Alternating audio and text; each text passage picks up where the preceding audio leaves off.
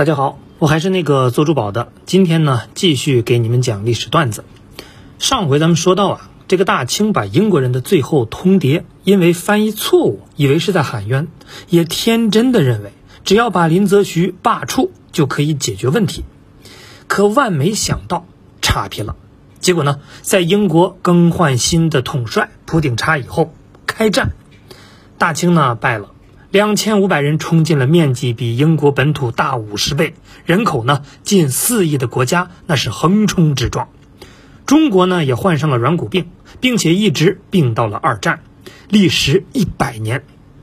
清朝最后的日子呢，可以说是多事之秋。就算不究细节，光看大事儿，你都会觉得大清是活活的忙死。那现在我们觉得《南京条约》很屈辱。不过在当时看呢，也无非就是一个海边的小仗失败而已。那大清国的太阳照样从东边升起。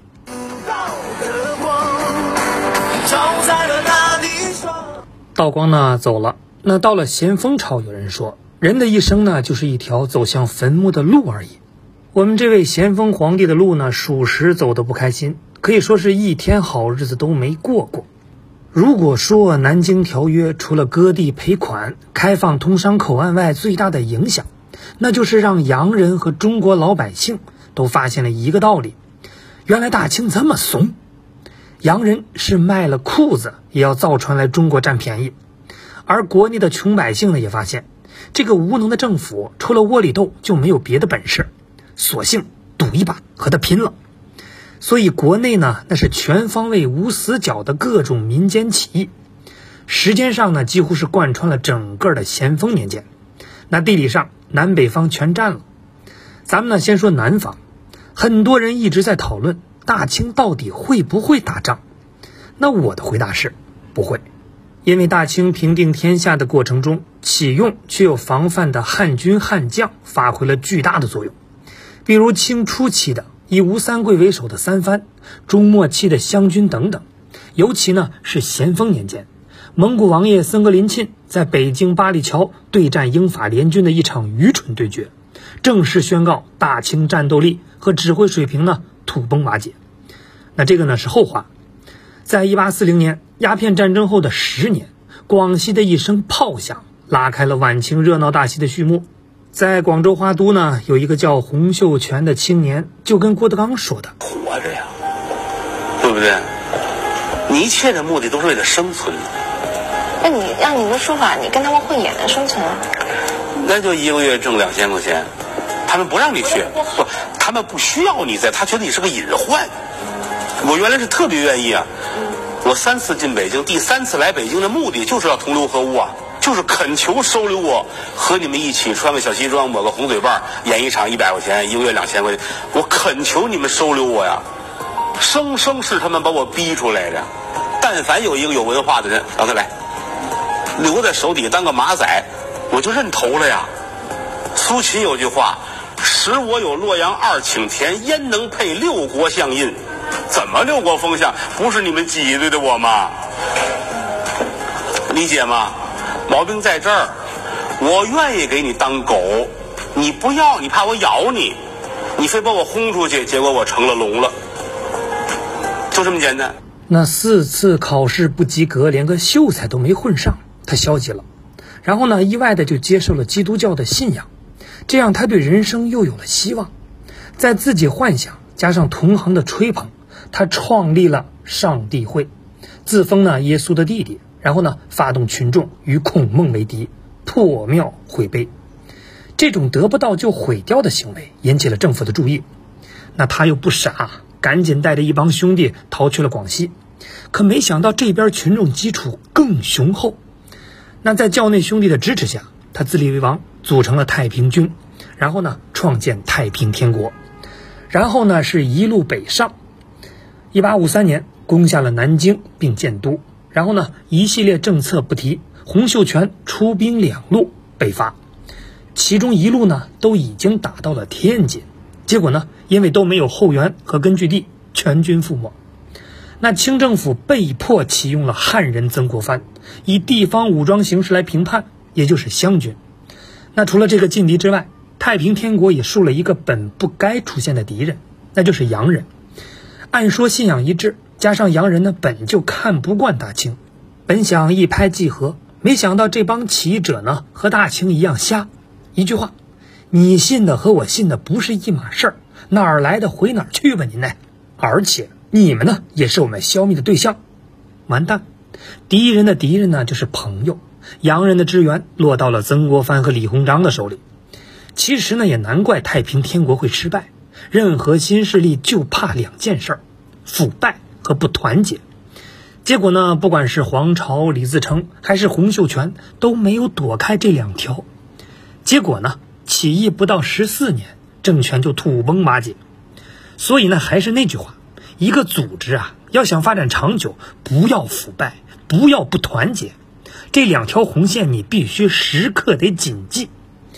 当然，平了太平天国，大清尤其是高层又开始吃喝玩乐了，而国内的起义呢，就再也没有消停过。不过呢，也正是从这儿开始，大清的军权又再次到了汉人手里。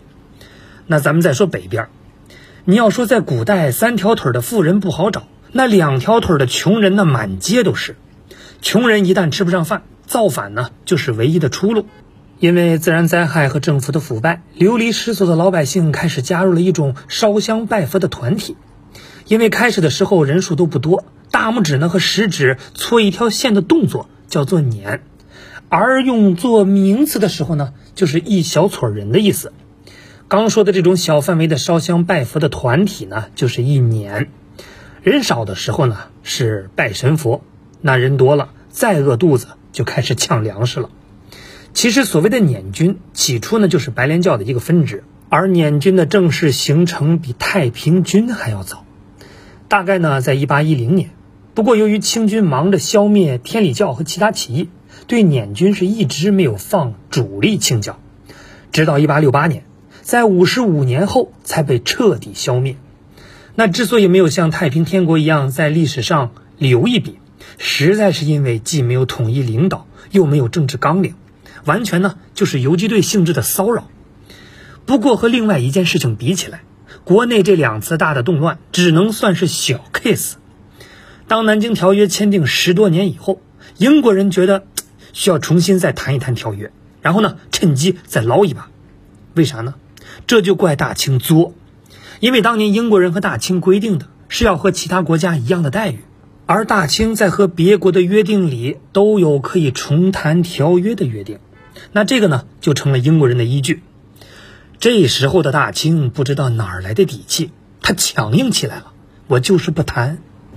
再有呢，大清把处理洋人事宜的办事机构设在了广州，由两广总督叶明琛负责。可想而知，皇帝是多么不愿意见到洋人，而两广总督叶明琛呢，更不愿意见洋人。但凡有点事儿，那就是拖拖拖。你想。英国人得多难受啊！这是影响我发飙啊！不行，我得没事找事儿。那就在这个时候，事儿来了。大清在海边呢劫了一条走私船，叫亚罗号。这艘船呢其实是中国的，不过呢却插了一杆英国的国旗。那个时候的中国士兵呢压根儿就没有国旗的概念，愣是把英国国旗给扯下来扔到海里。嘿，这么好的借口，我得用啊！英国人赶紧作为外交事件要大清道歉，大清呢又迷糊了，我就不。而几乎是同时，法国人呢也告状，说自己的传教士马神父在中国被杀了。然后呢，两边一勾搭，打吧。英法联军呢是炮轰广州城，结果呢他们抓了叶明琛。据说我们这位叶总督呢还被送到了印度，关到了笼子里，被人当猴子看。到这儿呢，第二次鸦片战争算是正式开始了。没有意外，又是一路北上，联军呢打到了北京。前边说的蒙古王爷森格林沁的八里桥阻击战就发生在这一段。咸丰呢带着老婆孩子们跑到了承德，而英法联军也因为之前清政府扣押了自己的外交官，还有死掉的，心生怨气，没有见到皇帝，直接就冲进了皇家园林圆明园，得不到的就毁掉。三天三夜，除了抢走的，那是一片大火。打是打不过了，咸丰呢就派留守北京的弟弟跟英法联军谈判，也就是恭亲王奕欣，俗称鬼子六。这次谈判又多了两个条约，北京条约和天津条约。条约呢是签完了，那三十一岁的咸丰皇帝也死在了热河。有人说溥仪是大清末代皇帝，其实真的要说掌握实权的皇帝，我想咸丰才算是大清真正的末代皇帝。那后边三个呢都是傀儡而已。经历这么大的打击，再不要脸的也该有点雄心壮志要报仇啊！大清觉得，嗯，必须给自己续命了。